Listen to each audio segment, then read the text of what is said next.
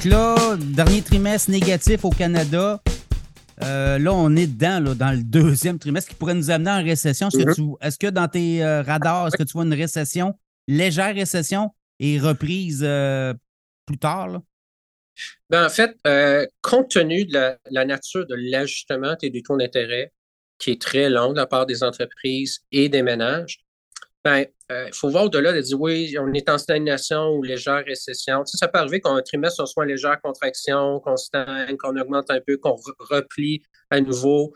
Euh, on, va jouer comme ça pendant euh, plusieurs trimestres, à mon avis, tout, au long de l'année de, 2024, pas même une partie de 2025. Puis on se rend compte, du moins au Canada, on se rend compte que la politique d'immigration qui, qui était assez favorable, ne fonctionne pas. L'ajustement de chacun des individus est tellement grand à la base qu'on voit dans, des enquêtes comme récemment, la Banque du Canada a, sondé des consommateurs qui ont demandé à des gens qui allaient euh, renouveler leur hypothèque prochainement, euh, renouveler avec des, vraiment des montants importants ou même modestes. Euh, dans, de 40 à 50% des gens disent on va dépenser moins dans les prochains mois, dans la prochaine année.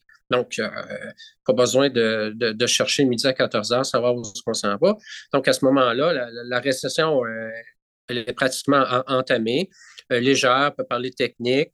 je pense qu'il faut surveiller, c'est vraiment quelle va être la réaction des entreprises. on voit comment ça des entreprises qui disent Ah, je ah, ben là, mes, mes profits sont moins bons, je vais couper 1-2% de mes effectifs. Tout le monde commence à se dire ça, euh, ben là, on pourrait passer d'une récession modeste à une récession modérée. Donc, pour moi, c'est le comportement maintenant des, des, des, des, des, des présidents d'entreprise, des entrepreneurs par rapport à l'emploi qui va déterminer l'ampleur, puis jouer aussi sur la longueur de la récession.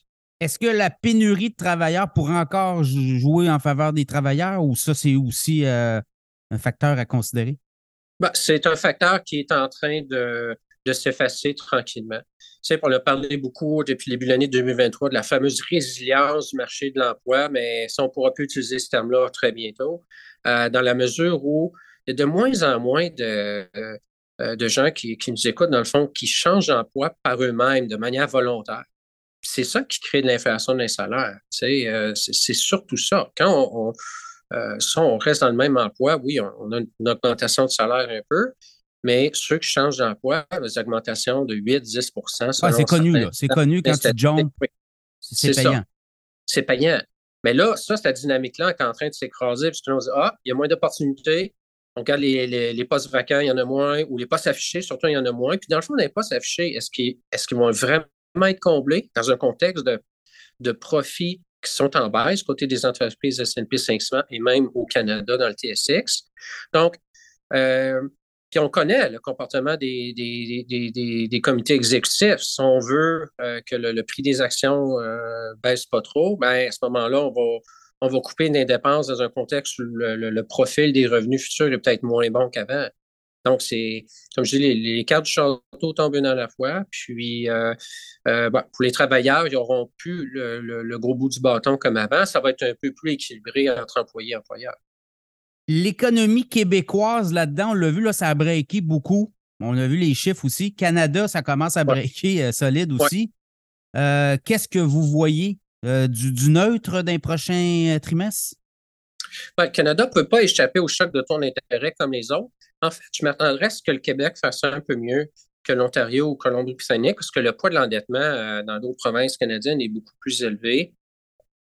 Euh, en même temps, il faut admettre que le Québec est un cas à part parce qu'on n'a pas la même politique d'immigration que dans le reste du Canada, euh, qui, qui, vient un peu masquer la, dirais pas la misère des gens, mais quand même l'ajustement justement des taux d'intérêt plus élevés.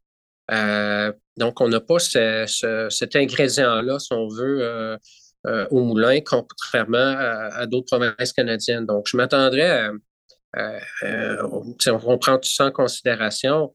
Euh, une stagnation, légère récession, des, trimestres, comme je disais, légèrement négatifs, peut-être légèrement positifs. On va jouer au yo-yo comme ça pendant, plusieurs trimestres, même si la prise de risque au niveau hypothécaire des Québécois semble, semble un peu plus modeste par rapport au reste du pays. Mais n'empêche qu'au niveau du, du, crédit derrière ça, on commence à avoir des signes sur le terrain que ah, on demande une extension au niveau de l'amortissement.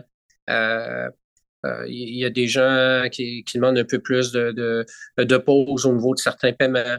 Euh, pour, pour, pour, mieux s'ajuster finalement. Puis, en quelque, en quelque, part, cet ajustement-là ou ces demandes un peu d'options de, la part du, des emprunteurs fait en sorte qu'on pourrait éviter un, choc euh, abrupt. Euh, oh. Non seulement au Québec, mais dans, le reste du Canada. Ça prendrait vraiment un autre, comme je un autre pilier qui tombe là, tout l'emploi avec une hausse chômage, je ne sais pas, moins de 2% puis des centaines de milliers de pertes d'emploi pour qu'on se rende là. Donc, somme toute, au Québec, il n'y a, pas vraiment de. Je peux pas dire, oui, il y a quelques facteurs plus positifs que le point de l'endettement qui est moins, mais en même temps, la démographie aide moins. Euh, net, net, ça s'équivaut avec le reste du Canada. Donc, dans les prochains trimestres, euh, une économie qui va être au neutre, c'est ce qu'on peut dire? neutre ou, tout près. C'est légèrement en expansion, légèrement en contraction. Euh, dans cette zone-là, un peu, un peu mollasse, un peu euh, c'est un peu comme faire du vélo euh, euh, dans du sable mouillé, dans une traîne qui n'est pas belle. Ça avance pas. Tu sais, on respire, on essaie de repartir. Il faut se reprendre, ainsi de suite. Ça va ressembler à ça un peu l'économie du Québec, du Canada. Écoute, au niveau des marchés boursiers, on en a parlé un peu. Ça aussi, ça peut. On a quand même un bon début d'année. là. S&P 500, puis le Nasdaq, puis même à Toronto, on dit à 6, 6 mais là, ça commence à, mois de septembre, toujours un mois difficile. Là. Euh, à quoi on peut s'attendre les investisseurs dans les prochains trimestres? Bien, euh, c'est sûr que dans un, dans un cas de récession euh, qui devient de plus en plus global, puis qu'il n'y a pas de pays détaché qui superforme ou qui se détache du reste, ça, va être, ça va être difficile. Ça va être difficile à ce moment-là. toute la question de, de dépôt stable, de CPG va, va, prendre le dessus. Ça, on a un TSX proche de 20 000 aujourd'hui. Euh, moi et mon collègue euh, qui a un titre CFA, on se dit, mais euh, le TSX pourrait pas manger grand, coup, mais perdre quelques plumes, se retrouver plus proche des 18 500, 19 000 d'ici, la fin de l'année à Noël. Parce que là, bon, il va y avoir un ajustement de, certains, certaines corporations en disant diminuant les dépenses. Ça va aider un peu à éviter qu'on se ramasse à 17 000 sur le TSX. Il y a toujours un complexe euh, qui n'est plus d'abondance au niveau des commodités, mais euh, qui, est euh, de, complexité, je dirais, au niveau de l'offre. Autant géopolitique, évidemment, les grands joueurs de l'OPEP autour d'une table qui réussissent après coup à baisser la production de pétrole et à fermer la champlure un peu. donc, tout ça peut être porteur au niveau de, de l'offre et des prix de certains producteurs canadiens. Euh, donc, à ce moment-là, euh, ça va, euh, ça va éviter qu'on ait des, pertes de, moins 15, moins 20 là, mais une, légère perte additionnelle est, facile à, entrevoir dans un, dans un contexte où, dans le fond, nos prévisions économiques, on, lit ça un peu au, bénéfice par action, bon, on serait proche du point de stagnation, finalement. Le S&P 500 il est autour de 4500. Vous le voyez, vous le voyez où à la fin de l'année?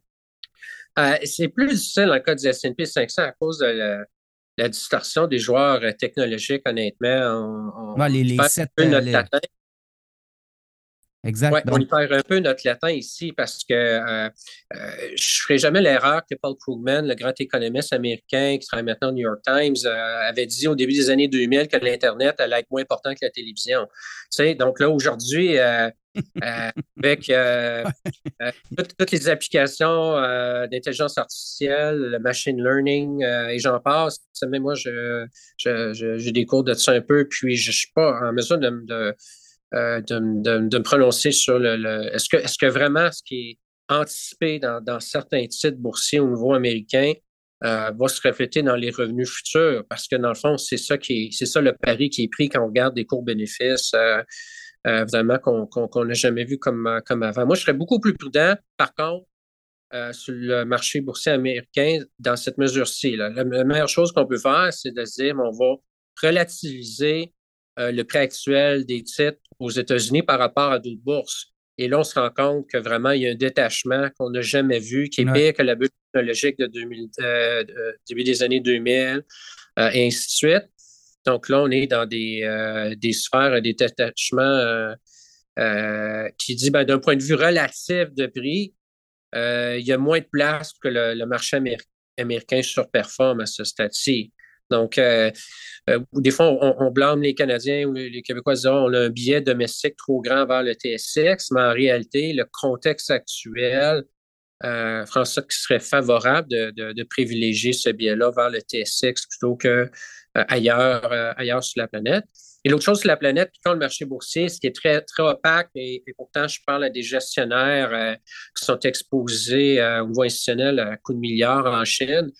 Eux me disent, voilà, la Chine, mon développeur immobilier, on, on, donne une pause pour éviter des défauts de paiement. Euh, un peu de stimuli. C'est sûr que pas les Asiatiques vont toujours prêcher un peu pour leur paroisse, puis vendre leur salaire. Oui, on va passer à travers ça, mais en réalité, euh, il y a un problème de fond qui est quand même grand au niveau de, euh, l'endettement, la lourdeur de l'endettement dans le secteur immobilier, qui en même temps, au niveau domestique, mais ben, ça ne lève pas. ça ne lève pas assez. Donc, jusqu'à quel point les autorités vont être agressées. Moi, c'est euh, ça qui peut jouer, qui peut jouer un tour finalement aux investisseurs canadiens pour le secteur des mines, matériaux, autres au Canada. Euh, c'est euh, que dans le fond, la Chine n'est pas capable de, de rendre, de rendre la performance attendue. C'est qu'il y a une croissance économique, si on se base au PIB réel de 5 Donc, c'est moi, pour moi, c'est le gros questionnement qui fait que, dans le fond, peut-être chez nous, chez Valorement Bien Banque Laurentienne, on a avisé certains clients d'être un peu défensifs un petit peu trop tôt au milieu de l'année. Mais là, finalement, toutes les choses se replacent, malheureusement, pas dans la bonne direction, mais se replacent dans la mesure où, oui, il y a défensif d'un point de vue d'investissement, du moins à court, court, terme de 3, 6 mois, euh, ferait, ferait, vraiment du sens dans ce statut.